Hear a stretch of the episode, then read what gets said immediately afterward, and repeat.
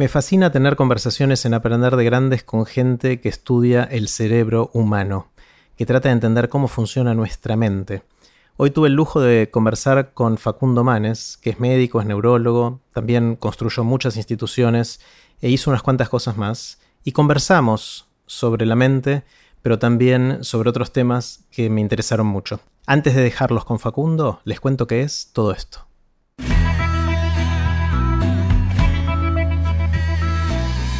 Esto es Aprender de Grandes, el podcast donde comparto lo que aprendo mientras intento aprender durante toda la vida y lo que converso con gente que admiro.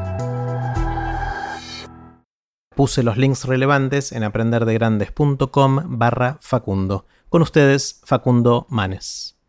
Hola Facundo. Hola Jerry, gracias por invitarme. Al contrario, un placer, un placer y me encanta tener la oportunidad de conversar y me encantaría empezar con una pregunta amplia eh, que es, venís haciendo un montón de cosas, un montón de cosas desde investigación, de crear instituciones, eh, de sembrar temas de conversación, escribir, comunicar. Y me encantaría saber qué aprendiste en todo ese proceso de tanto tiempo dedicado a todo eso. Eh, aprendí mucho como médico. Yo convivo como médico con la muerte. El consultorio de a veces de un neurólogo vienen personas con con enfermedades degenerativas o con tumores, gente joven, tumores cerebrales que tienen un pronóstico. Y aprendí la importancia de la compasión, la importancia de, lo social, del afecto. Comprendí un poco en carne propia lo que también sabe, sé de la neurociencia y sabe la neurociencia, que somos seres sociales, mm. que necesitamos del otro. Y aprendí también a, a tratar de entender que la vida es esto, es ahora. Eh, esto es la vida. Eh, no es lo que planeamos para adelante. Eh, es bueno planear, es bueno planificar, pero si, no, si vivimos planificando y no disfrutamos el presente, se, no, se nos va la vida. Totalmente, totalmente. está bueno, pues empezaste por el lado médico y de, de los vínculos, la relación, que es uno de los aspectos de las cosas que haces. ¿Te consideras más un médico practicante o un investigador? O sea, ¿cuál, cuál es tu foco principal? Mira, si me, preguntas profundamente qué me siento, me siento un chico de la provincia de Buenos Aires que, de chico era inquieto y, me crecí en un pueblito, en Arroyo Dulce, después en Salto, y veía horizontes, sabía que el centro del mundo no estaba ahí y, me siento un provinciano buscando cosas, inquieto, te diría. Mm. Eso después te lleva a muchas cosas, el contexto.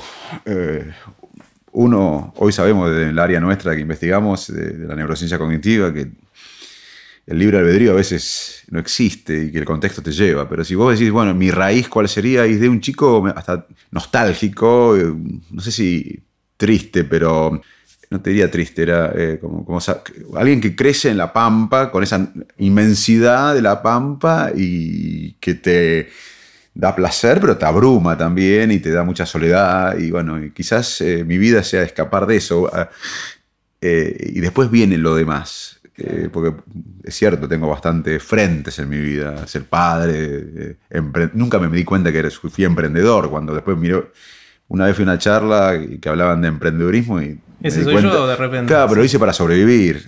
claro. Es otra historia, de por qué creamos Ineco y después fue Valoro, pero si uno me pregunta por qué lo hice, y, el tema este de la divulgación, yo regresé en el 2001 a la Argentina, de mi formación en Estados Unidos y en Inglaterra, y yo había hecho la residencia en Flenny, me, fui unos meses a Boston a, aprender neuroimágenes funcionales, que es el estudio in vivo del cerebro, cuando nacía, en 2001 más o menos, después me fui a Iowa, que había un racimo de, neurociencia genial. Había tres personajes muy importantes, Nancy Andreasen, Damasio y Robinson en Iowa, en un pueblo en el medio del Midwest.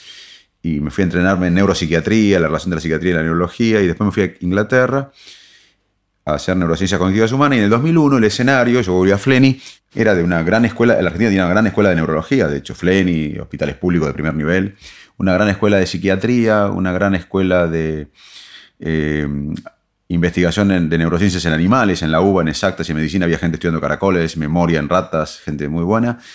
Una gran escuela de psicoanálisis, pero no, no había laboratorios de, lo, de las neurociencias cognitivas humanas modernas. Y bueno, y empezamos en Fleni a generar materia prima, gente joven, brillante.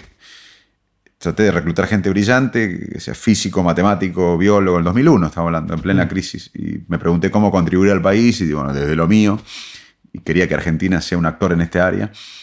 Y bueno, ahí surgieron personas como Tristan Beckstein, eh, María Roca, Teresa Torralba, etcétera, etcétera. Muchos de ellos ahora en posiciones relevantes. y, y el primer libro, que yo dije, bueno, voy a hacer un libro de la comunidad, porque eh, quiero que. En realidad fue para los médicos. Usar el cerebro, que después tuvo gran suceso, lo hice intencionalmente para que los médicos entiendan que la, que la memoria en humanos había adelantos.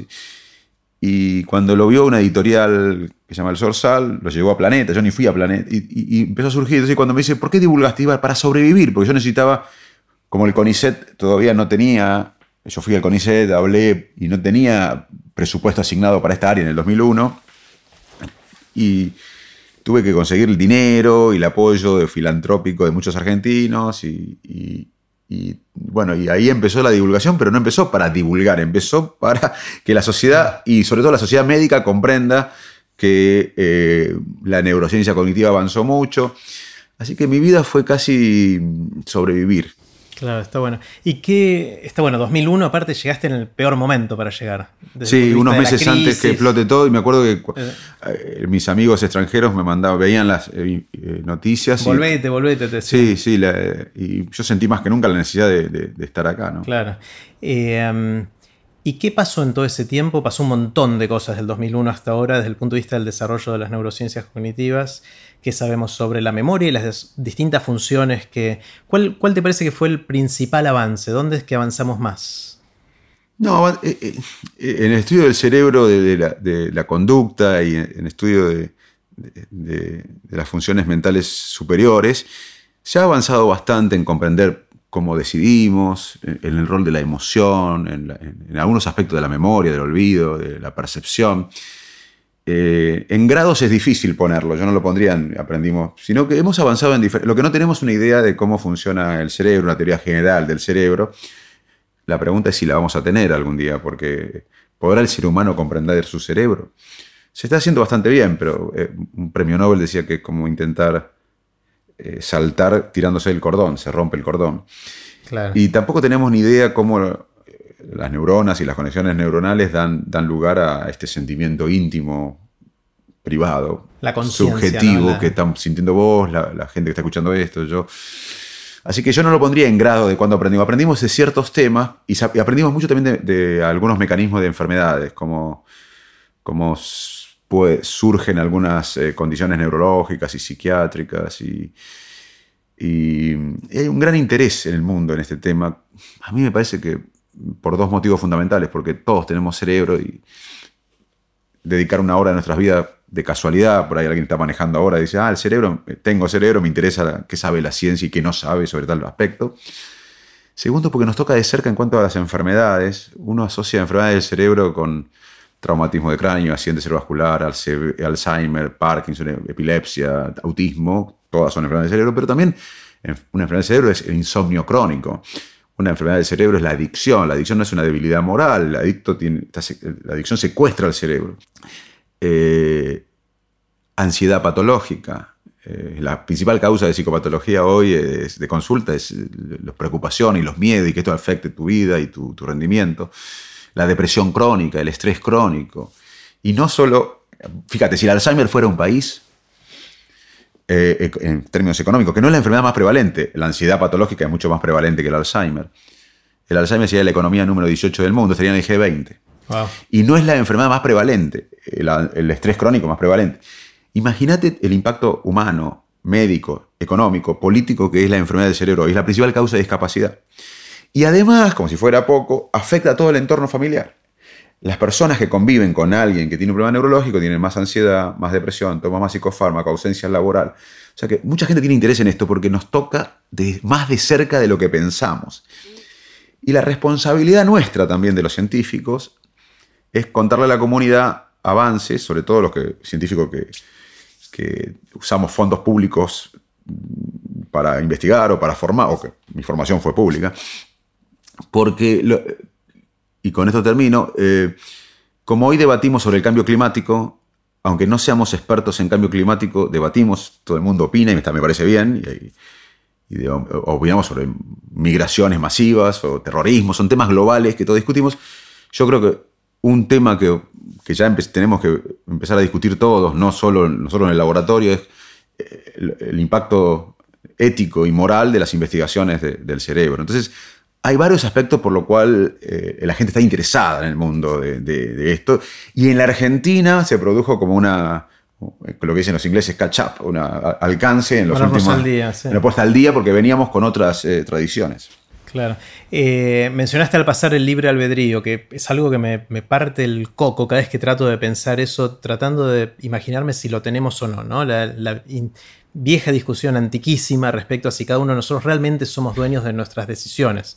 Si somos nosotros, donde habría que definir qué es nosotros, qué es cada uno de nosotros, ¿no? qué es el yo, eh, y quién es el que está sentado en ese lugar tomando decisiones, que también podría ser una discusión eterna.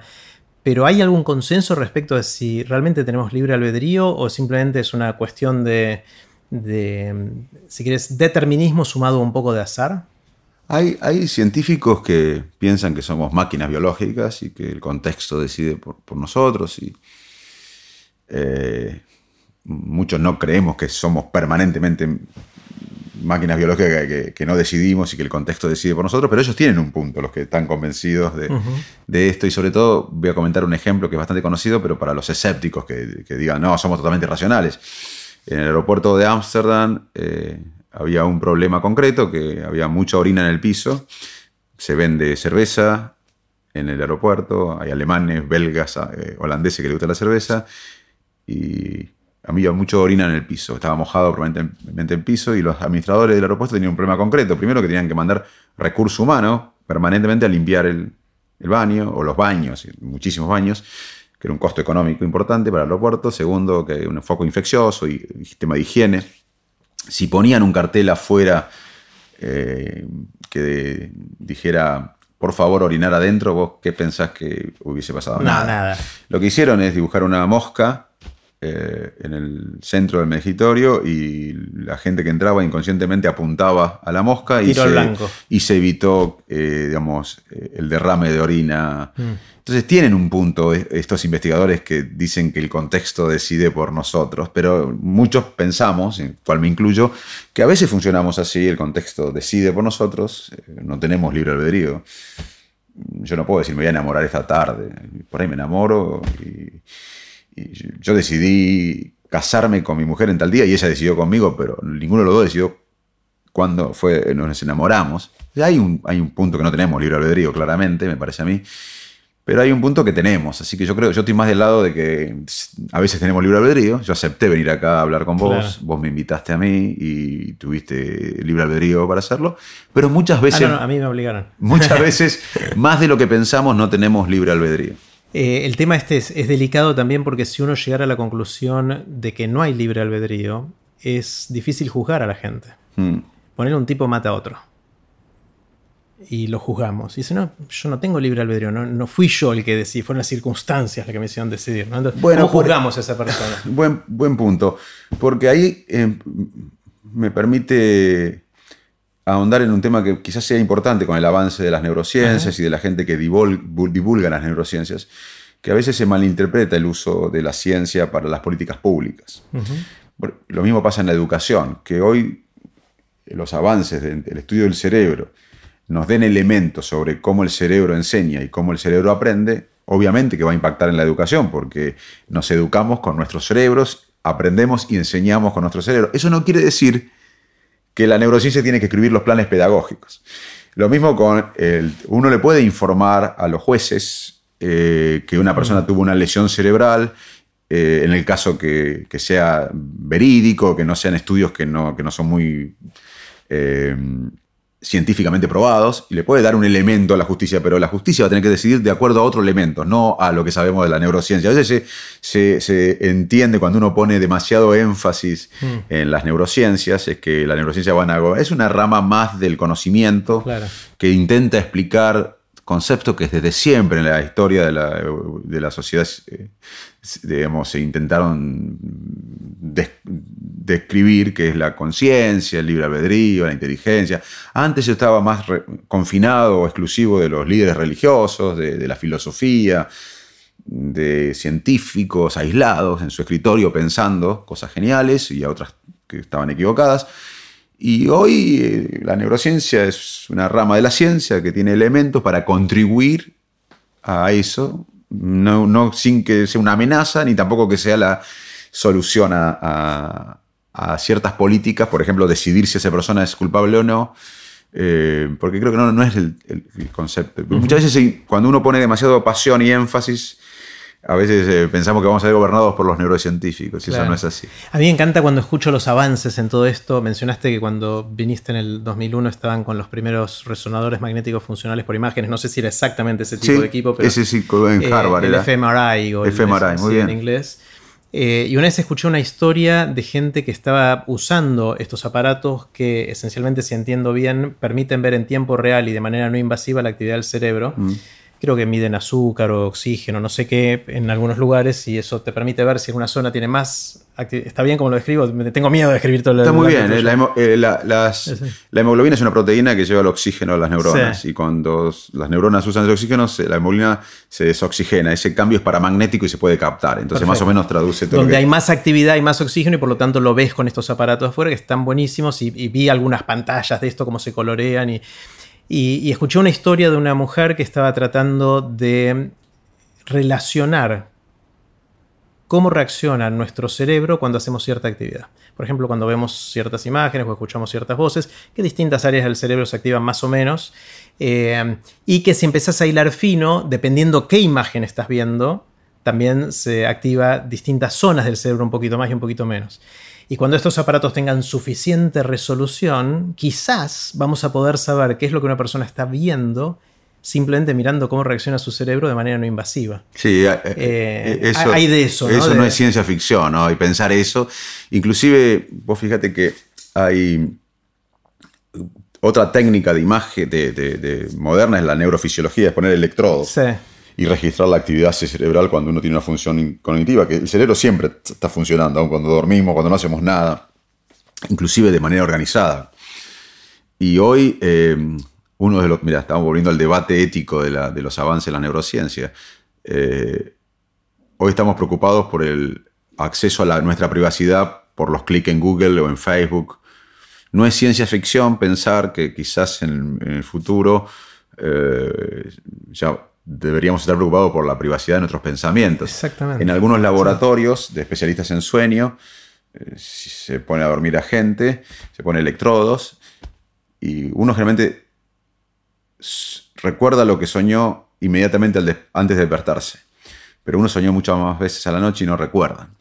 Eh, estos científicos lograron reconstruir imágenes de lo que habían soñado las personas en el medio de la noche. Esto pasó, es hay, datos y eh, es muy preliminar, pero eh, es un dato. Entonces, eh, vuelvo a repetir el dilema moral y ético. No, ah. no vamos a estar preocupados en el futuro porque se acceda a nuestra privacidad por lo que cliqueamos en Google, en Facebook o en Twitter, sino por que pueden invadirnos la privacidad de los pensamientos. No pasa hoy, pero, ya no es ciencia ficción. No falta tanto para que pueda. la sociedad va a tener que debatir esto. y, no lo estamos hablando. Eso, no, no, lo estamos hablando. Como siempre, eh, hay debates y la neurociencia. La neurociencia es una herramienta más, pero esto hay que debatir. Por ejemplo, hoy eh, quiero aclarar que esto se hizo eh, siempre por héroes y heroínas en todo el mundo, científicos que han dedicado su vida a, poner, la, ciencia avanza de, a poquito, como sabes bien vos, y hay miles de científicos en todo el mundo que han dedicado su vida desde ingeniería, de la tecnología, de las neurociencias, a que cosas como estas sean posibles. Y lo han hecho en general motivados por el bien, para ayudar a personas con enfermedades. El ejemplo eh, claro es personas cuadriplégicas que tienen inmovilizados los miembros, que no pero cognitivamente también, porque su lesión fue en el tronco cerebral o en el cerebelo, y pueden hablar, pueden pensar, pueden percibir, cognitivamente están intactos, pero no pueden emitir órdenes cerebrales que activen a los miembros. Están en silla de rueda, cuadriplégicos. Imagínate si uno tuviera un familiar, un amigo en esa circunstancia. Hoy la ciencia moderna permite poner grillas de electrodo en la corteza cerebral y la persona puede pensar, puede planificar, quiero agarrar este vaso y llevarlo a la boca, y eh, esa secuencia de pensamientos y no otra produce una actividad neurofisiológica específica que no produce otra secuencia de pensamiento, eso se puede decodificar, se puede eh, detectar por la grilla de electrodo y decodificar por programas de computación sofisticados que activan un brazo robótico que actúa por la fuerza del pensamiento. Todos aplaudimos a la ciencia si pasa esto. Ahora, ¿qué pasa si esa misma tecnología se usa para mandar pensamientos por Wi-Fi? Cosa que ya pasa en roedores, con tecnología o en humanos. E inclusive eh, el Departamento de Defensa americano tiene una institución asociada que es DARPA para la generación de tecnología, que ya está invirtiendo mucho en neurociencias. la sociedad realmente va a tener que debatir ya, no mañana, qué hacemos con los avances morales y éticos del estudio del cerebro, que generalmente son hechos para el bien, pero como todo eh, puede ser usado para otros fines y la sociedad va a tener que estar alerta a esto. Claro. Y también está el otro lado de, esta discusión, que es cómo nos inspiramos en la actividad cerebral humana para construir inteligencias artificiales. Todo el, lado que viene de, ese, otro lado del desarrollo, que también tiene obviamente todas sus discusiones morales y éticas, y la posibilidad de cooperar o competir con nosotros. Sí, buen tema este, porque te agradezco que, lo saques, porque es un tema eh, que, donde yo veo muchos tecnólogos muy buenos eh, hablando de que va a haber una singularidad eh, hablando de que la inteligencia artificial supera al cerebro humano. Lo que no veo en, el mundo, muchos científicos tops eh, hablando de este tema. yo creo que los científicos que conocen el cerebro, o los neurólogos, o cuando uno ve pacientes, o cuando uno conoce, no tienes que ser científico, psiquiatra, neurólogo, sabes que el cerebro humano es irreemplazable. Me, gustaría ver más literatura, sobre todo en libros bestsellers en Estados Unidos y en Europa, que llegan a Argentina, de neurocientíficos, eh, hay libros de neurocientíficos hablando del cerebro, pero no mucho eh, abordando las hipótesis de los tecnólogos sobre la singularidad y sobre eh, la inteligencia artificial. Mi resumen de toda esta historia es que la inteligencia artificial, como vos sabés, comenzó en los años 50 del siglo pasado y siempre hubo premoniciones eh, que íbamos a ser conquistados por los robots que nunca sucedieron. Sin embargo, en última etapa, la inteligencia artificial es diferente porque antes podía hacer tareas que, parecidas a las humanas o mejores para las, los cuales estaban, los, eh, programas estaban programados. Por seres humanos. Por seres humanos. Hoy lo novedoso, explicándolo sin ser un especialista, pero para que... Después quiero dar mi visión del cerebro. Pero es que los programas, la inteligencia artificial puede realizar tareas para las que no fue programado por humanos, aprender del ensayo y error, manejar grandes cantidades de datos en poco tiempo, inclusive le gana al humano en tareas como el AlphaGo, que es un juego asiático y muy difícil, o como el ajedrez, y puede hacer ya tareas mejores que nosotros. Eso es cierto, ya está. La inteligencia artificial hace tareas mejores que nosotros. Lo que yo creo, y me gustaría ver más científicos eh, de prestigio internacional escribiendo libros, como escriben los tecnólogos, es que esto no va a superar el cerebro, porque el cerebro humano es único en adaptarse al contexto, en, los sentimientos, eh, en, la empatía. Nosotros somos seres sociales, y en la historia personal, en la creatividad, eh, en el contacto humano. Eh, no... pero, pero ¿cuál es la dificultad intrínseca de la inteligencia artificial por la cual nunca va a reemplazar?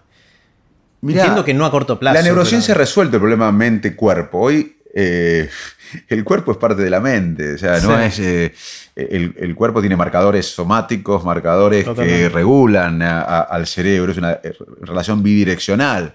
Y vos, si yo logro, cosa que es bastante difícil, eh, todavía se está intentando, pero va a llevar mucho tiempo, de lograr capturar todas las conexiones de Jerry eh, y todas las moléculas y toda tu, parte química del cerebro y anatómica y ponerla en un pendrive sofisticado.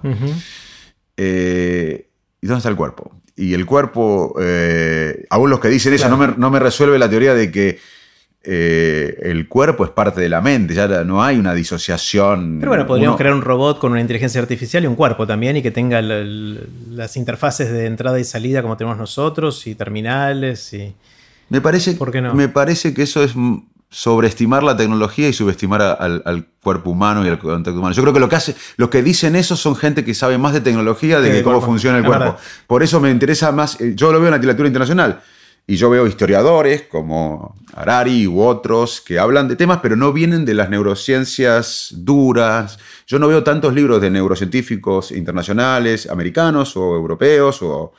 El último libro nuestro fue un intento desde nuestra posición en Argentina de decir, es bárbaro, pero cuidado, acá hay eh, eh, una... Me parece que la gente que está hablando de esto, el director de tecnología de Google, gente muy importante, son geniales, pero vienen de, la tecnología. A mí me gustaría ver un debate más equilibrado de expertos en el cerebro. Mi humilde opinión, por los datos que yo tengo, es que esto, eh, que lo que reviso, esto es imposible porque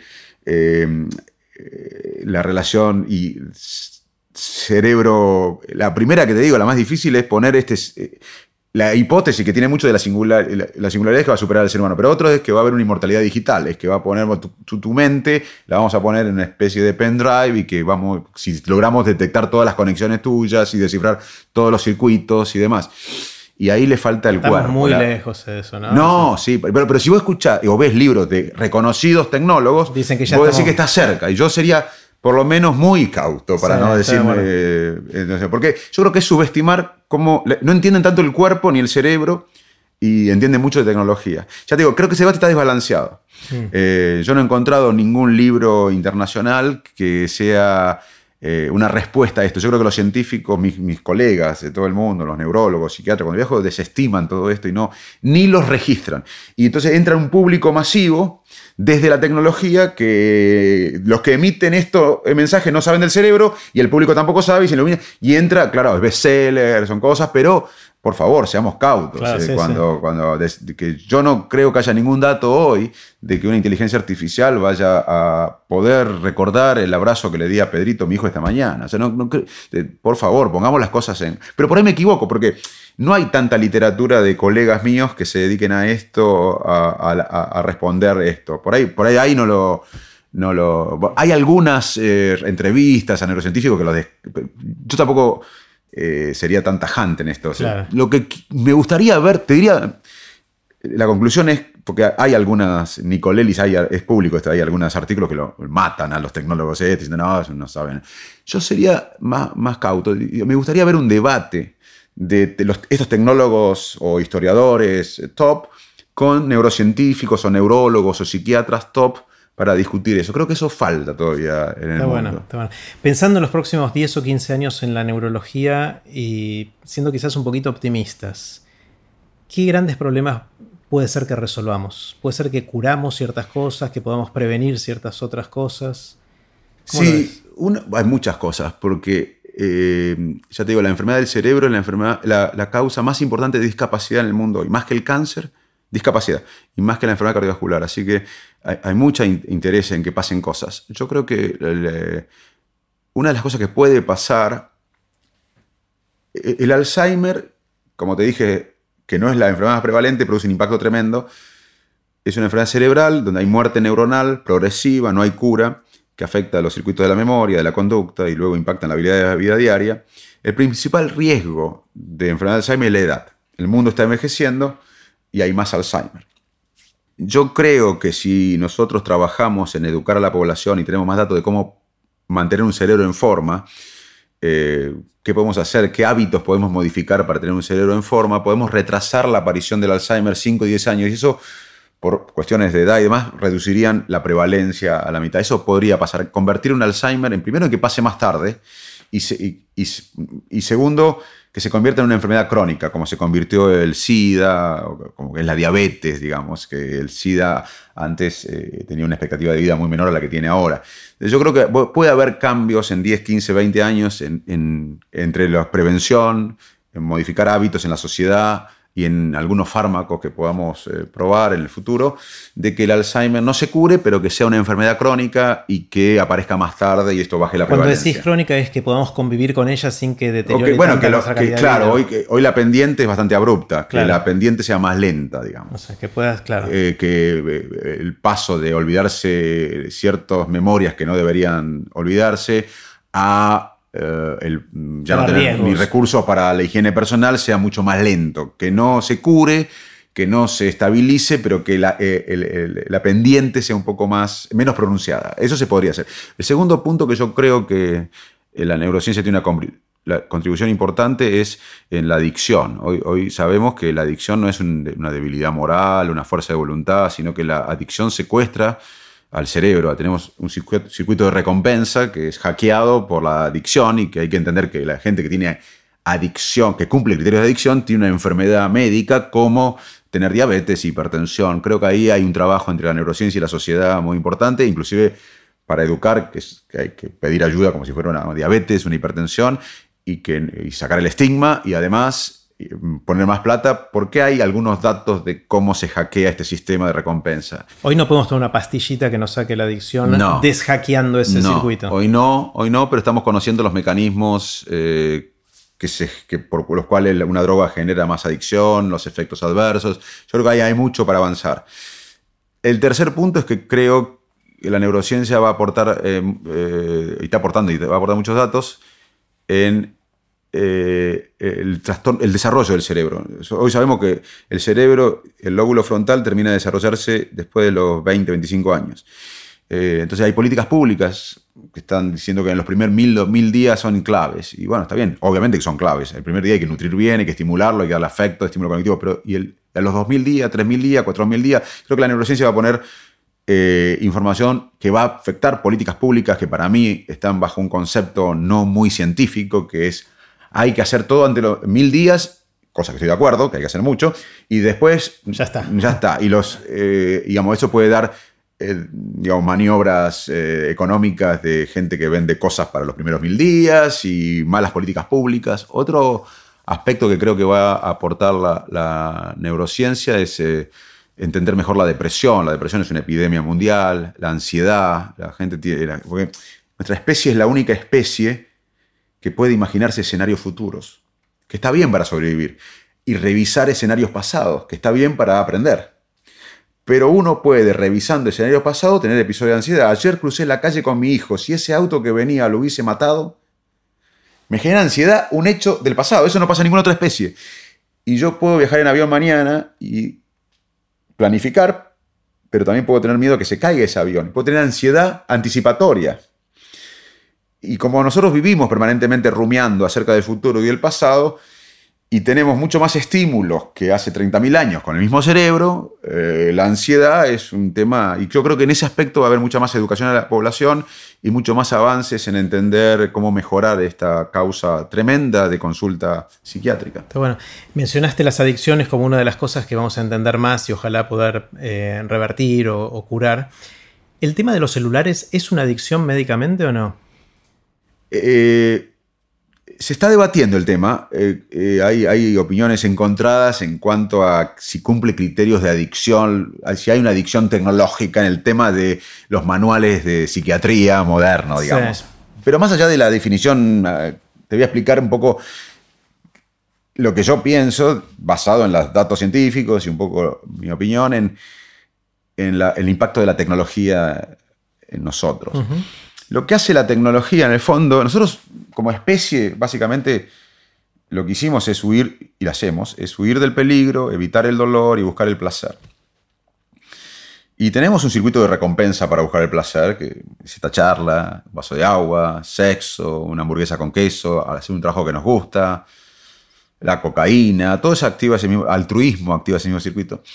Pero tenemos un circuito de recompensa y lo que hace la tecnología moderna es jugar, jugar con ese, manipular este sistema de recompensa. Pues yo ahora termino de hablar con vos y quiero chequear el WhatsApp, Ver cuántas notificaciones tenés y quién te escribió. cuántos likes tengo, lo que sea en Twitter o lo que sea en Facebook, pero además en el WhatsApp yo espero que haya un WhatsApp, inconscientemente esto quizás, que sea de un instituto americano que me da tantos miles de dólares para investigar porque le gustó. Lo... Y en el fondo, cuando lo veo al WhatsApp, son de gente que quiere renunciar a Ineco, a Favaloro, que me pide aumento.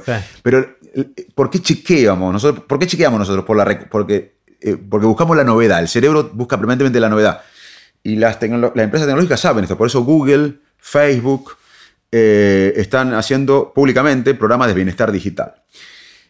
Entonces, esto no es algo que dice Manes, es algo que ya Google y Facebook lo sabe también y la neurociencia lo sabe. Nosotros tenemos una capacidad cognitiva limitada, los recursos cognitivos nuestros son limitados.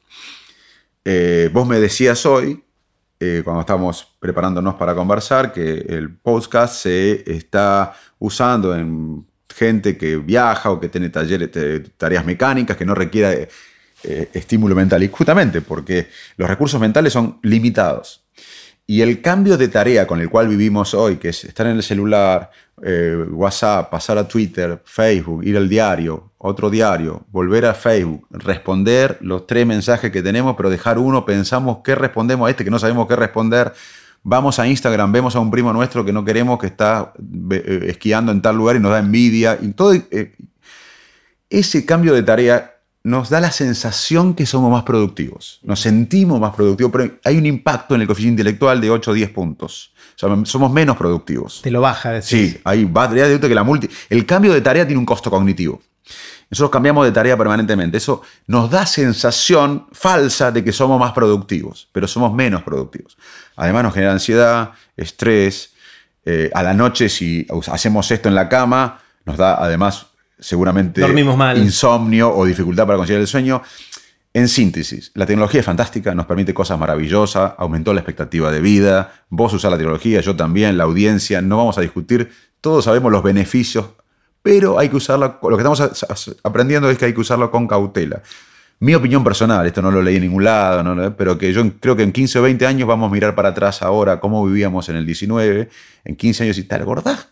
Cuando estábamos permanentemente con el celular, y nos va a parecer una cosa de loco, nos va a parecer algo como ahora no podemos creer cuando vemos revistas americanas semanales de hace 40 años con médicos con guardapolvo promocionando el cigarrillo. Ya había datos ahí que el cigarrillo afectaba a la salud, pero la sociedad tardó décadas en asimilar esto. Yo creo que en unas décadas, yo ya lo sé, yo tengo un plan digital para mis hijos, para mí, y me cuesta con mis hijos y me cuesta conmigo, pero ya lo sé, lo aplico. Que la sociedad aprenda esto va a tardar. Pero ya hay datos que muestran que la tecnología es fantástica, pero tenemos que limitar el uso. Kafka. Y termino con esto, esta parte.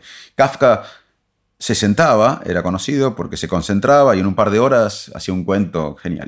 imagínate el mismo Kafka, la misma, la misma educación, el mismo cerebro, el mismo contexto. Lo, resucitamos, lo ponemos en una computadora y el celular al lado. Y se pone a escribir el cuento y empieza a, hacer multitarea. A las 40 minutos, Kafka hubiese gastado sus recursos cognitivos y no hubiese hecho nada. O sea, es, un ejemplo de cómo está impactando la tecnología, eh, que es maravillosa en nuestro bienestar, en nuestra calidad de vida y en nuestra productividad. Sí, una de las cosas que está pasando, vos decías Facebook, Google, pero también los, dispositivos de Apple y, y varias, Twitter y varias empresas más, eh, obviamente están luchando y compitiendo por nuestra atención. ¿no? Mm. Eso es principalmente de qué se trata la competencia hoy, porque esa atención se traduce después en dinero, de alguna manera.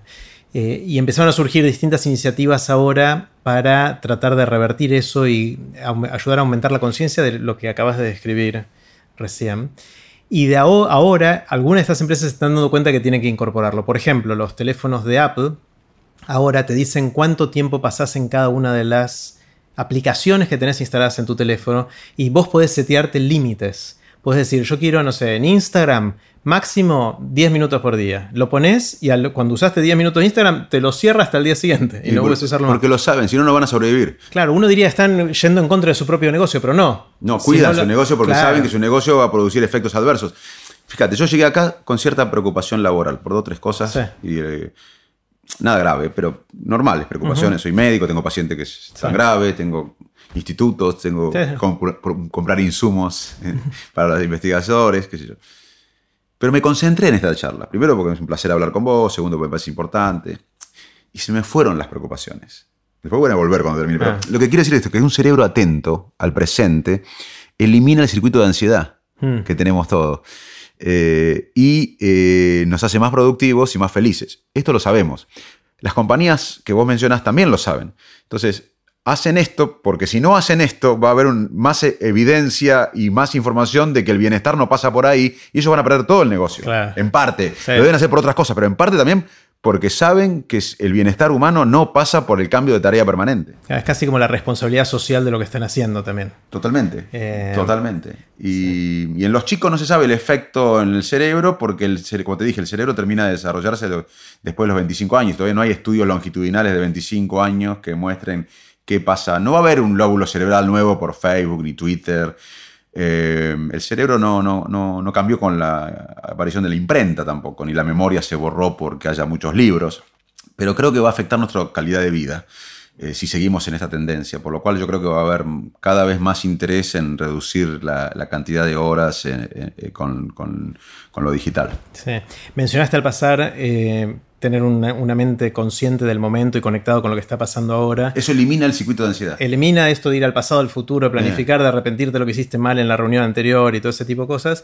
Y está todo el tema mindfulness, Ah. ¿no? Que no sé cómo se traduce en castellano. mindful- Atención plena sería. Atención plena, que es Mm. toda esta movida que entiendo que trata de fomentar eh, el desarrollo de esa capacidad de estar presente en el momento, ¿no? Y Sí, Eh, ese es, una, una- es, es, eh, es un tipo de meditación que tomó la ciencia para aplicarla no, no solo a enfermedades, no como terapia principal, porque si uno tiene ansiedad o tiene dolor, hay terapias específicas con medicamentos o otro tipo de terapia, pero además como complemento el mindfulness. Pero ahora también se está usando para el bienestar personal. Yo, yo, por ejemplo, tengo en mi celular eh, eh, unos audios de mindfulness y a veces entre paciente y paciente me tiro en la camilla, escucho, me, me relajo un poco, pero no es solo mindfulness, hay otros, cualquier tipo de meditación, pero claramente, o concentrarse en el presente, eh, pero claramente eh, la, la llamamos la meditación científica porque es una rama del budismo que tomó la ciencia, pero hay otros tipos de, no es la única ni... ni- Y está probado que eso tiene efecto hay bastantes concreto. estudios que muestran que mejora el bienestar y la calidad de vida en muchas condiciones médicas,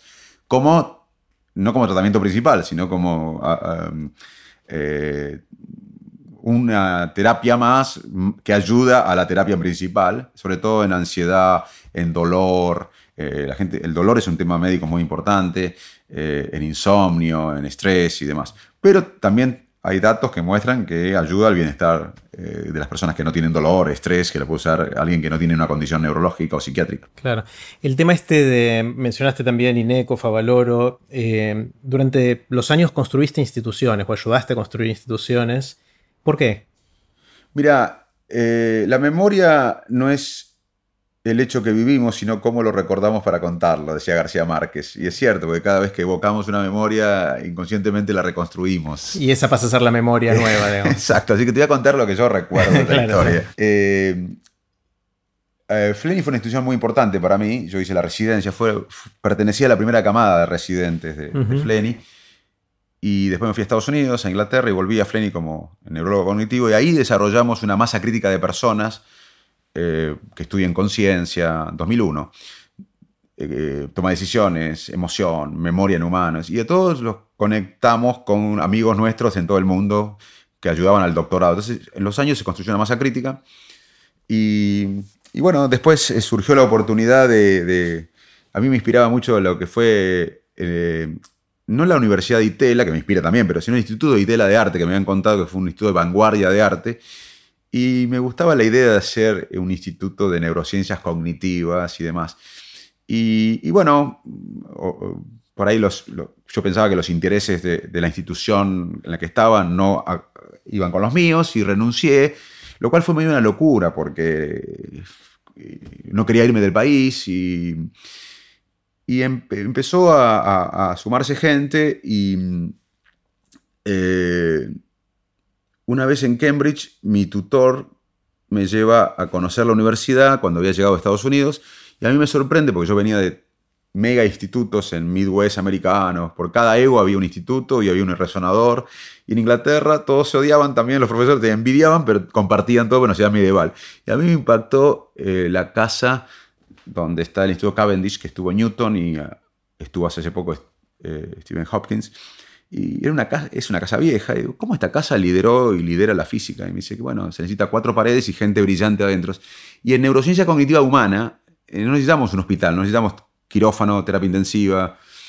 Eh, necesitábamos cuatro paredes y gente brillante que se habían formado mucha gente brillante. Un aspecto que yo creo que no soy tan inteligente y, me, admiro la inteligencia, eso me, sumo, me junto con mm. gente inteligente que se potencia.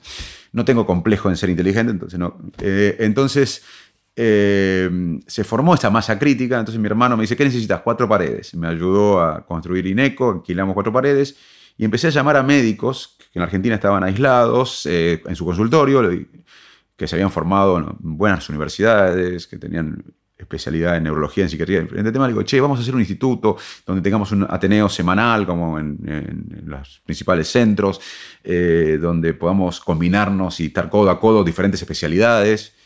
Eh, y, a todo, y aparte le digo, vas a dejar de gastar en tu consultorio, el papel higiénico, la luz, la secretaria, todo bárbaro, pero, pero tenés que dejar el 40% para el instituto para pagar a investigadores básicos, porque en ese momento no había eh, en Argentina budget, por lo menos para nosotros, para acceder a que un investigador básico, un biólogo, se dedique a estudiar la memoria humana o la creatividad humana. Sí, animales, eh, sí el psicoanálisis, sí neurología y sí psiquiatría, había escuela y todo eso, menos de esto. Entonces, ahí los, eh, los médicos se resistieron un poco más, pero aceptaron, muchísima gente aceptó y generamos una cooperativa, que fue INECO, la clínica, pero luego la parte de investigación básica en humanos, de estudiar el cerebro, se agrandó, vinieron muchas, empezó a volver gente de afuera, y ya la clínica no podía sostener la actividad eh, de investigación.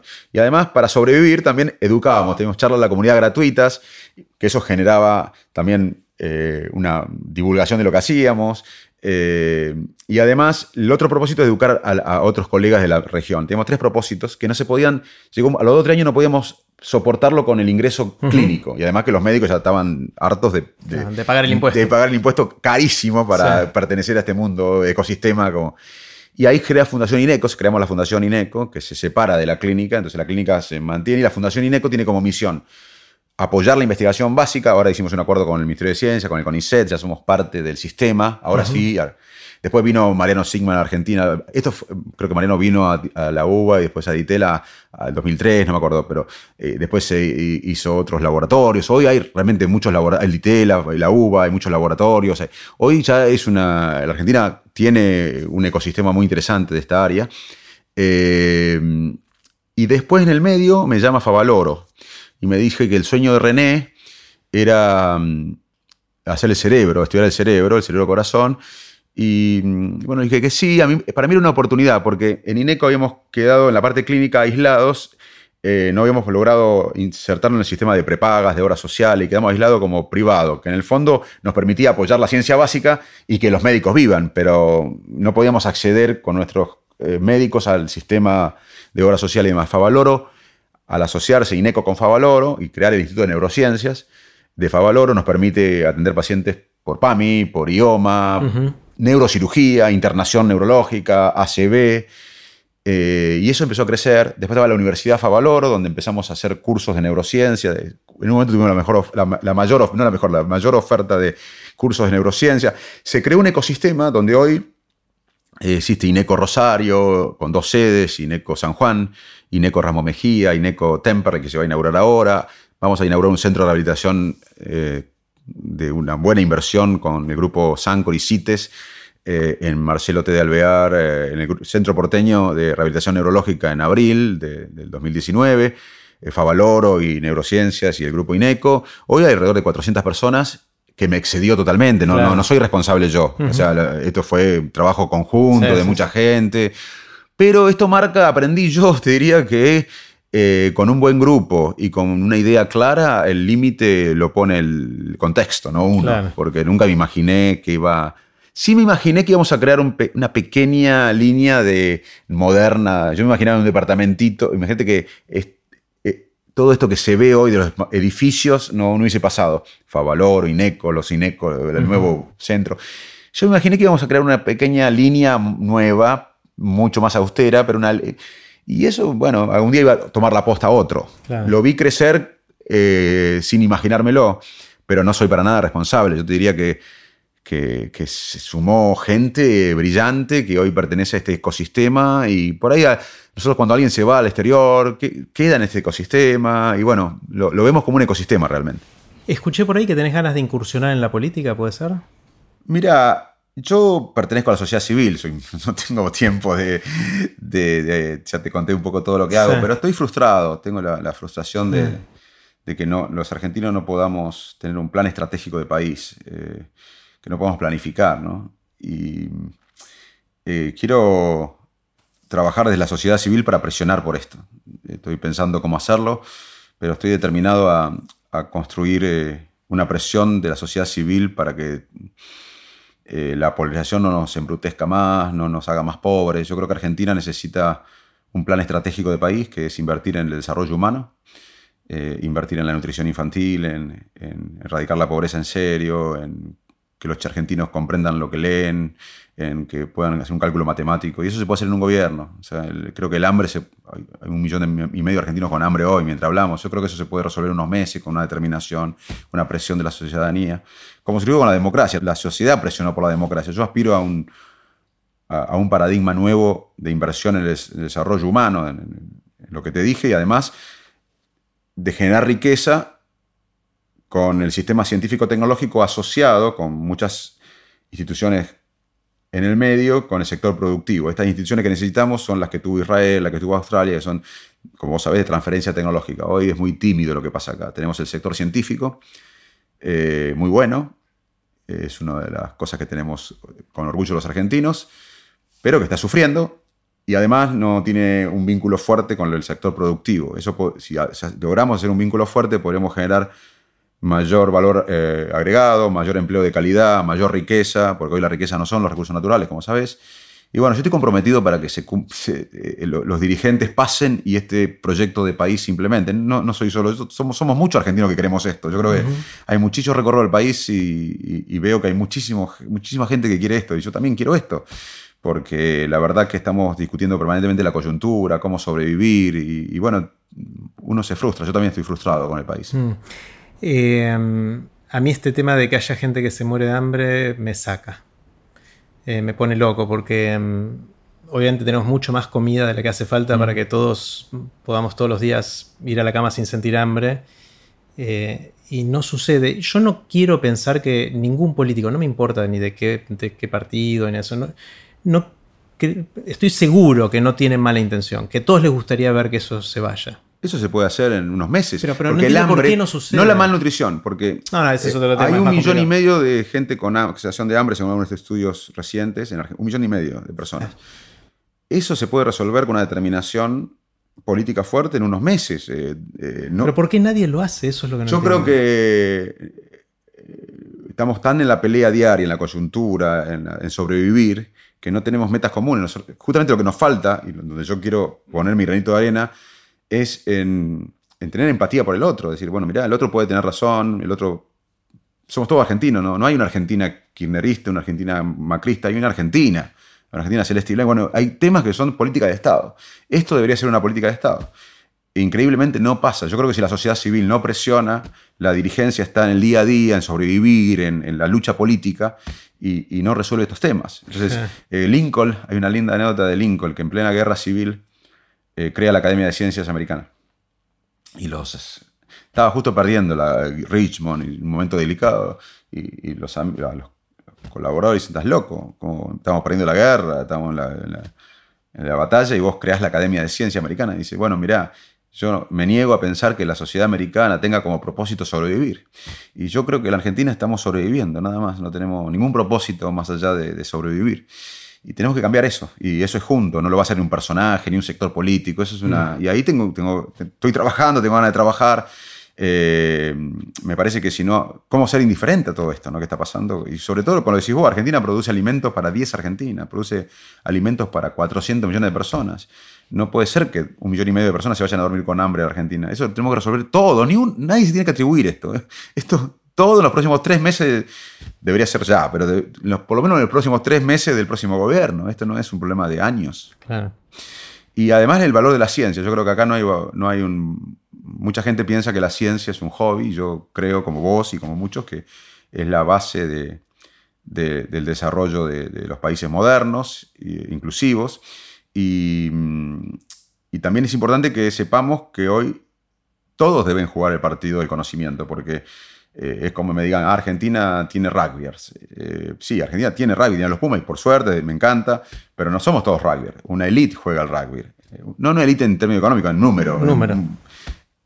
O el polo, el polo está bárbaro, pero los argentinos no somos polistas, el 99% de los argentinos no juegan al polo, no está mal el polo. Y lo mismo pasa con el conocimiento, tenemos empresas tecnológicas, tenemos, eh, pero a mí me gustaría que todos los argentinos juguemos el partido del conocimiento. Y si no estamos nutridos, si, no, si vivimos en la pobreza, si no sabemos leer, si no comprendemos un texto matemático, si no tenemos movilidad social por la educación, ese partido del conocimiento, aunque lo digamos como política de Estado, lo va a jugar una parte mínima de la población. Y ese es el desafío para mí histórico que tenemos como generación. Y no lo puede hacer ni un sector político, menos una persona. Esto es una tarea de Estado. Y bueno, hay que empezar a debatir esto. Ahí tengo ganas de, trabajar. ¿Y sos optimista de que se pueda hacer algo rápido? Sí, yo creo que Argentina hoy eh, tiene la, la potencia. Soy optimista porque recorro el país y veo gente como vos, gente brillante, gente honesta, gente la mayoría de los argentinos somos decentes, somos honestos, somos, la verdad, que inteligentes, pero nos falta un plan estratégico de país, un sueño. Eh, en la vida de uno, yo me acuerdo que llegué a, Buenos Aires y tenía un plan, iba a ser seis años de medicina, después la residencia, todavía no sabía, pero planifiqué diez años de mi vida. Hmm. Como país no podemos planificar diez años. Eh, no puedo entender que a nivel personal, los que nos escuchan, si recuerdan sus vidas o los que nos ven, van a ver que, plan y vos también, planificamos 10 años más o menos de cómo llegar a donde estás vos ahora. Como país no podemos planificar nada. Mm. Es, una cosa insólita y creo que esa es la causa del empobrecimiento, de, la desigualdad y de la frustración que tenemos como sociedad. Facundo, quiero hacerte varias preguntas cortitas. Las preguntas son cortitas, pero vos tomate el tiempo que quieras para, para responderlas. La primera es la del viaje en el tiempo. Suponete que tenés un amigo que dice, Facundo, ya está, finalmente inventé la máquina para viajar en el tiempo, ¿no? La fantasía que tenemos muchos desde siempre. Eh, y este amigo es un genio, pero es un poquito avaro, es un poquito tacaño. Y te dice, te voy a dejar usarla una vez. Vas a poder ir a donde y a cuando quieras, vas a estar un tiempito ahí y después vas a volver a la acá y ahora. ¿Irías al futuro o al pasado? Iría, bueno, eh, te lo respondo después concretamente, pero la neurociencia ha demostrado que las mismas áreas del cerebro que imaginan el futuro son las que guardan las memorias del pasado. O sea, es muy relacionado. El futuro está preñado de presente y el presente de futuro. Pero mm, creo que iría al pasado a tomar unos mates con mi viejo. Yo vivía en Estados Unidos cuando él murió y, me quedó pendiente. Tuve mucho afecto con él y mucha comunicación, pero me siempre siento que me quedó pendiente una charla con mi viejo y decirle cuánto, o por lo menos cuánto lo extraño. ¿no? Eh, sería una mezcla de pasado y presente. Iría al pasado para decirle cuánto lo extraño. Y si fueras al futuro, ¿a cuándo irías? ¿Irías a un futuro cercano, un futuro lejano? Iría al futuro donde todos los argentinos podamos acostarnos sin tener hambre. Eso me, también como vos me obsesiona. Yo no puedo creer que este país haya un millón y medio de personas con hambre, con la logística que mm. tenemos todo para hacerlo. Es una cuestión, decisión, te diría presidencial esto, porque es un país hiperpresidencialista. Entonces tenemos que presionar a la sociedad civil. Yo quisi, porque cuando uno está con lo básico, después cada uno puede jugar el partido que quiera. Pero si uno no tiene lo básico, es, hablar de meritocracia cuando salís de diferente nivel eh, es injusto y una mentira. Mm. ¿Hay algo que sabes hoy que no sabías cuando estabas empezando que te hubiese gustado saber? Si me, hubieran dicho tal cosa, ¿qué, es? ¿qué es? Que la inteligencia es expandible.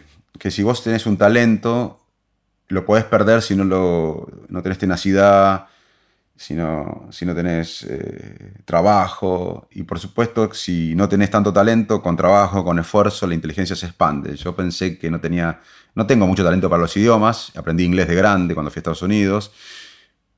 Pero yo sentía que no era talentoso y nunca me dijeron, che, pero mira que si practicás de chiquito podés. O sea, en cosas como esta me, hubiese gustado saber que la inteligencia es más moldeable, más expandible de lo que uno piensa. Uno piensa que es más eh, fija de lo, que, lo que es.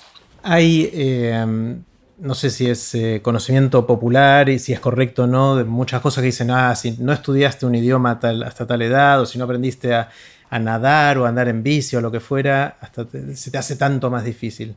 Hay algo, o sea, la neurociencia, entiendo de esto que podemos ir aprendiendo, pero hay alguna degradación o no.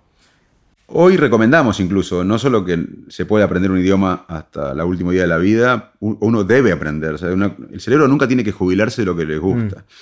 Eh, vos, por ejemplo, que sos una persona muy multifacética y activa, te puedes jubilar de uno de tus trabajos técnicamente, cobrar la jubilación, que es júbilo, te pagan lo, que te mereces, pero nunca Jerry no haciendo nada, se deprime. me muero. Y no, hay más chances que te deprimas y que tengas enfermedades. Mm. Entonces hay que estar activo. Pero hay que tener en cuenta que hay que determinar qué nos gusta, porque el cerebro básicamente aprende cuando algo nos motiva, nos inspira y nos parece un ejemplo. Entonces, eh, yo mm. puedo estudiar ruso mañana, pero no voy a tener tanto interés eh, en aprender y voy a pensar que no sirvo, no sirvo para el ruso porque no tengo necesidad. Ahora, si yo tuviera un amor ruso, tuviera que escaparme a Rusia, aprendo ruso. O sea, tenemos que saber que el cerebro humano, básico, nosotros aprendemos básicamente cuando algo nos motiva, nos inspira y nos parece un ejemplo. Y como sociedad te lo digo también, porque en la sociedad argentina faltan ejemplos, falta motivación, falta inspiración. Hoy eh, la mayoría de los chicos en la Argentina piensa que la movilidad social no existe, tiene razón, y además piensa que eh, la movilidad social ascendente cuando existe es por la corrupción, el acomodo y la política. El 5% piensa solamente que la educación es sinónimo de movilidad social hoy. Entonces, eh, esto tiene que ver como, con, el país, ¿no? Eh, a, nivel personal necesitamos que algo nos inspire, pero a nivel de sociedad también, un sueño. ¿Hay algo que mm, en lo que hayas cambiado de opinión recientemente, algo que pensabas para acá y dijiste, no, en realidad va para allá? Sí, en muchas cosas, porque eh, la gente, nosotros generalmente los seres humanos no, no cambiamos lo que pensamos, tenemos creencias y la evidencia no cambia lo que pensamos. Hay que hacer un esfuerzo, empático sobre todo. Y eh, hubo varios temas, no solo uno, que, yo trabajo intensamente para, cambiar mis creencias personales, mis prejuicios, mis preconceptos. Eh, te diría que permanentemente eh, hago eso y trato, a veces puedo, a veces no, pero es un... Trato de desafiarme a mí mismo permanentemente, porque sé que tengo creencia, tengo... Y más, no, no habiendo nacido en una élite ni social ni económica, venís con mucho carga de preconceptos y, sesgos y, y bueno, y además todos tenemos eso, pero... Entonces trato de luchar permanentemente, así que es un esfuerzo, a veces puedo, a veces no, pero trato de cuestionarme. Contame alguna, alguna que hayas cambiado de opinión, alguna creencia. Eh, Te lo pregunto porque a mí me, interesa, yo sé que tengo creencias y con algunas lucho también y no soy muy exitoso. Mira, una fue... A mí me enamoró mucho Alfonsín. Ajá. Yo tenía 15 años en Salto y esa campaña electoral me pareció alucinante, me pareció un personaje increíble y, y después podía ver que la parte económica no fue tan bien, que hubo problemas, pero yo por mucho tiempo irracionalmente me peleaba con la gente por Alfonsín cuando lo criticaban o cuando reivindicaba los 90, que yo sufrí en los 90, me peleaba. Y con el tiempo, yo tenía una creencia de, Y bueno, con el tiempo comprendí que no se trataba de Alfonsín, inclusive, ni, eh, que cuando criticaban a Alfonsín, criticaban mi identidad, mis valores. Y entonces entendí que no era Alfonsín y entendí que yo me sentía eh, amenazado en mi identidad y que respondía. Y, y, esa fue una de las que cambié. Yo ahora alguien critica a Alfonsín y yo le digo mi opinión pero con la ideología soy bastante así. Yo pienso que, que, uno tiene que... Los inclusive los temas modernos cambiaron y uno a veces se quedó con, ciertos esquemas mentales ideológicos que yo estoy tratando de cambiar. Hmm. ¿Qué, son las cosas que te sorprenden, que te asombran? Esas cosas que mirás y decís, wow. Mis hijos me, me sorprenden. ¿Cuántos tenés? Tengo dos, Manuela de 13 y Pedrito de 11 y y ver su, cómo están desarrollando su personalidad más allá de uno me es Muy loco, ¿no? Muy loco. Y que, algunos tienen conductas parecidas a la uno, que, que inclusive no, las muestro, pero tienen los mismos defectos o manías. ¿Y eso es genético? O cómo, y la conducta humana es algo muy complejo, que es una interacción de lo genético y lo, y lo el, contexto, el ambiente, que todavía no sabemos cómo descifrar, quizás nunca sepamos, pero claramente lo genético tiene un rol, inclusive en el bienestar, un porcentaje de nuestro bienestar. Si vemos el, el vaso este lleno o vacío depende de nuestros eh, primos, tíos, 30%, ¿no? Antes pensaba que era más, pero eh, creo que mis hijos me sorprenden diariamente. Me sorprende también la gente resiliente. La gente que puede superar el dolor de, la muerte de familiares cercanos, de hijos. como médico me, estoy más sensible. antes me involucraba más con el tema médico, ahora admiro a mis pacientes que llevan una enfermedad con dignidad, que, llevan la, enfermedad de un familiar con dignidad. Trato de, a, mí me, gusta admirar las personas. Hmm. ¿Tenés alguna habilidad inútil la mayoría. Yo creo que no tengo ninguna habilidad útil, pero eh, la más notoria de las inútiles que tengo, eh, ordenar libros permanentemente. Creo que ordeno libros. Ahora tengo el iBook. Un toque, casi un toque. claro, sí. Antes sí tenía, creo que tengo ese inútil porque quiero tener todos ordenados los libros en vez de leerlos. A veces los leo, pero debería acomodarlos menos y leerlos ¿Y más. los ordenás? ¿Cuál es el esquema? ¿Lo ordenás por autor, por tema? Cada por, tema y, bueno, pero siempre me queda eh, la idea, che, hay alguno que está en la librería, eh, yo tengo la tableta, que está en la librería general, que no está en... En la carpeta. O en la carpeta Entonces tengo que revisar permanentemente. Y es un, gasto mucho tiempo ahí y es inútil. Pero yo tengo bastantes eh, habilidades inútiles. Eh, está bueno. pensando en, libros, eh, ¿cuáles son los libros que más te, formaron, te impactaron, hicieron que seas el que sos hoy? A lo largo de la vida, ¿no? el Nunca Más me pareció un libro. yo justo, ya te dije, esta época la viví con mucha intensidad adolescente. Tenías 15 años, me dijiste. Tenía 15 años, pero nunca más se escribió después. Yo tenía 18 años, 17 en la universidad. Ese libro me impactó.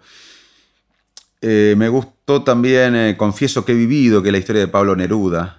Eh, me pareció un libro importante. para mí, me gustó como un tipo genial como Pablo Neruda refleja su vida, su ideología. infantil me gustó Anila de Tejados Verdes, el tema ahí me, hizo ese tema de la, de la de la nostalgia, me sentí identificado. Después fui actor en Salto y... ¿Fuiste actor? Sí, porque eh, en mi secundaria, en Salto, había una persona de Buenos Aires que fue a vivir a Salto y era directora de teatro y generó un teatro infantil del Salto. Y hicimos clásicos infantiles, Tom Sawyer, Papadito Pina Largas, eh, Anila de Tejados Verdes, y ganamos en el 92, no me acuerdo cuándo, 82, eh, sí, 82, perdón. El Estrella de Mar de Mar del Plata, en en teatro infantil, no yo, sino el, todo el, la compañía. y viajamos por el país. a mí me transformó el teatro, porque yo era más tímido de lo que eh, soy ahora y el teatro creo que juega un rol importante. ¿Pudiste, ¿Pudiste de alguna manera salir de...? Sí, me parece que teatro en, los colegios es jugar y el teatro es clave, ¿no? Suponete, Facundo, que estás durmiendo la noche y viene alguien a una hora indecente, 3 de la mañana, te sacude y te dice, Facundo, ¿de qué trabajas? ¿Qué le dirías? No, de médico. Yo creo que soy médico. Sí, me siento médico. Eh, yo cuando tengo WhatsApp eh, respondo lo médico, básicamente. Tengo, yo termino esta charla, tengo una serie de WhatsApp. Hay gente importante que me llama por tema, pero si me llama alguien que no conozco por lo médico, yo tengo un reflejo por lo médico. Es esa tu como vocación, es lo que, sí, lo que me parece que soy médico, si se podría definir algo. Mm. Soy, soy un ser humano, te diría. trabajo, de ser trabajo de sobrevivir. Y más profundo que médico es trabajo de ser humano y de sobrevivir. ¿Qué es lo que hacemos los humanos? Tratar de sobrevivir y buscar un poco el placer y evitar mm. el dolor. Mm. Eh, pero si uno me pide más precisión, te diría que elegí ser médico. Viste, Facundo, que cuando nos juntamos con amigos, cena, sobremesa, empiezan a surgir las anécdotas, ¿no? Decir, no sabes lo que me pasó y empezás a contar y, a veces algunas anécdotas te funcionan por la reacción de la gente y al día siguiente las repetís. ¿Cuáles son las anécdotas tuyas? ¿Tenés una o dos anécdotas que son las que, que solés contar, que, con las que te identificás por alguna razón? Sí, sí. Um, que cuento um, cómo funciona la memoria humana, que yo te dije que García Márquez, dos escritores graficaron mucho antes que los neurocientíficos dos aspectos críticos de la memoria. García Márquez, que dijo lo que dijimos hace un rato, que la, memoria no es el hecho que vivimos, sino el último recuerdo, y Borges, que escribió Funes el memorioso y remarca claramente la importancia del olvido. Y yo cuando trato en mis charlas o en una comida de explicar, que me preguntan cómo funciona la memoria, eh, cuento la anécdota de que yo tengo una historia de cómo nos conocimos con mi mujer, que la conté 20 veces porque es divertida, y que ya mi mujer, eh, que convivió, que fue la otra persona de esa historia, disiente en muchos temas importantes que no fue así. Eh, esa es una de las historias que funciona bastante bien. y habla de la fragilidad de lo que recordamos. Me, me acabas de hacer acordar y me, me emocioné un poco de mis abuelos maternos, que hasta el último día él venía a contar una anécdota ella lo escuchaba pacientemente y toda la familia estaba alrededor atento a, la anécdota que contaba mi abuelo y ella lo escuchaba y cuando terminaba movía la cabeza y decía, no, no fue así. Y contaba su versión que nada que ver. Había distintos personajes, era el lugar era distinto. Pero tu abuela estaba más cerca de la verdad, porque el que cuenta más, tiene más chances de, al evocarlo, de reinventarlo. O sea que el que menos. en el fondo, lo que más memoria precisa tienen son los amnésicos. Mira qué paradójico. Porque no, cuentan, porque, no, pueden contar tantas veces. Es, un dicho, ¿no? Em, ¿Cómo nació la pasión por ser médico? O sea, el, viniendo de, tu pueblo y de. ¿cómo, cómo, ¿De dónde viene eso? Bueno, seguramente la figura de mi padre fue importante porque mi viejo era en Arroyo. Nosotros vivimos de los 7 años en Arroyo Dulce, que era un pueblito de 2.000 habitantes, satélite de Salto, que tenía en ese momento 25.000. Y mi viejo en Arroyo Dulce, con el cura, con el comisario, era, digamos, entonces cuando me preguntan por qué querés ser médico, y para sentarme en la cabecera, digo yo en broma, pero que yo veía a mi papá con el cura y con el policía. ¿Tu papá era médico? Era médico rural en ese pueblito, era el médico rural. Era el médico, claro. Y después fuimos a Salto y vi, y me gustó la Mi papá influyó en eso, pero increíblemente él era un médico, para mí, un médico de verdad. Y yo después me dediqué más a la investigación. Me, entré a la universidad, diría impulsado por la figura de mi padre. Me gustaba la ciencia, yo tenía bastante habilidad oratoria y social y dije, no quiero seguir una carrera, quiero desafiarme porque no me considero inteligente. Entonces quiero hacer una carrera que no dependa de mis habilidades sociales. Y la ciencia me pareció, la, ciencia en general me gustó y, de un pueblo yo no, la verdad que no tenía idea de biología y medicina, pero después entré a la facultad y ahí el, primer año en la universidad, los médicos estudiamos anatomía y tiene tres meses de miembros, tres meses de tórax y abdomen y tres meses de cerebro. Cuando vi el cerebro de septiembre a octubre, que fue el neuroanatomía, vi los cadáveres con el cerebro real y dije, ¿cómo esta persona, este, este órgano de un kilo y medio, dos, tiene las memorias, los odios, las ambiciones? Y apareció una figura ahí en la cátedra de anatomía, se llama Masiti, murió, eh, que tenía eh, era neuroanatomista, había regresado en la época antes de la, dictadura de Europa, de, Noruega, había estado exiliado internamente, era un personaje que me, deslumbró porque era un médico comprometido socialmente, eh, ideológicamente. Y ahí me fui con él a trabajar y toda la carrera de medicina hice medicina, pero hice ya investigación en neuroanatomía. Y cuando me recibí ya tenía algunos papers publicados y ya mi carrera se... Y después justo inauguraba Fleni, yo gané una beca en Francia, pero me decidí quedarme en Fleni. Ya mi historia fue más neurológica y más de investigación. Pero como que encontraste una pasión relativamente temprano. Sí. Y, tuviste la suerte de ir siguiándola y ir encontrando las vueltas en el camino. Sí, y, también tuve mentores eh, importantes. Mi viejo, este, este profesor Masiti, después en Flenny Leiguarda, Starstein, Nogués, después en Estados Unidos. Eh, Robinson. Damasio es Antonio Damasio, el, de la memoria. Claro, él. en búsqueda de la memoria se llama su libro. Se, llama. Hubo varios. Eh, no, este es, que vos decís es em, Candel, el premio Nobel en ah. búsqueda de la memoria. Ah. el más famoso de Damasio es el error de Descartes. Ese, y, eh, de Descartes y eh, eh, En búsqueda de Spinoza. Porque Spinoza fue un gran filósofo que además sabía mucho de neurociencia o intuyó mucho las emociones y la toma de decisiones humanas. y después me fui a Inglaterra.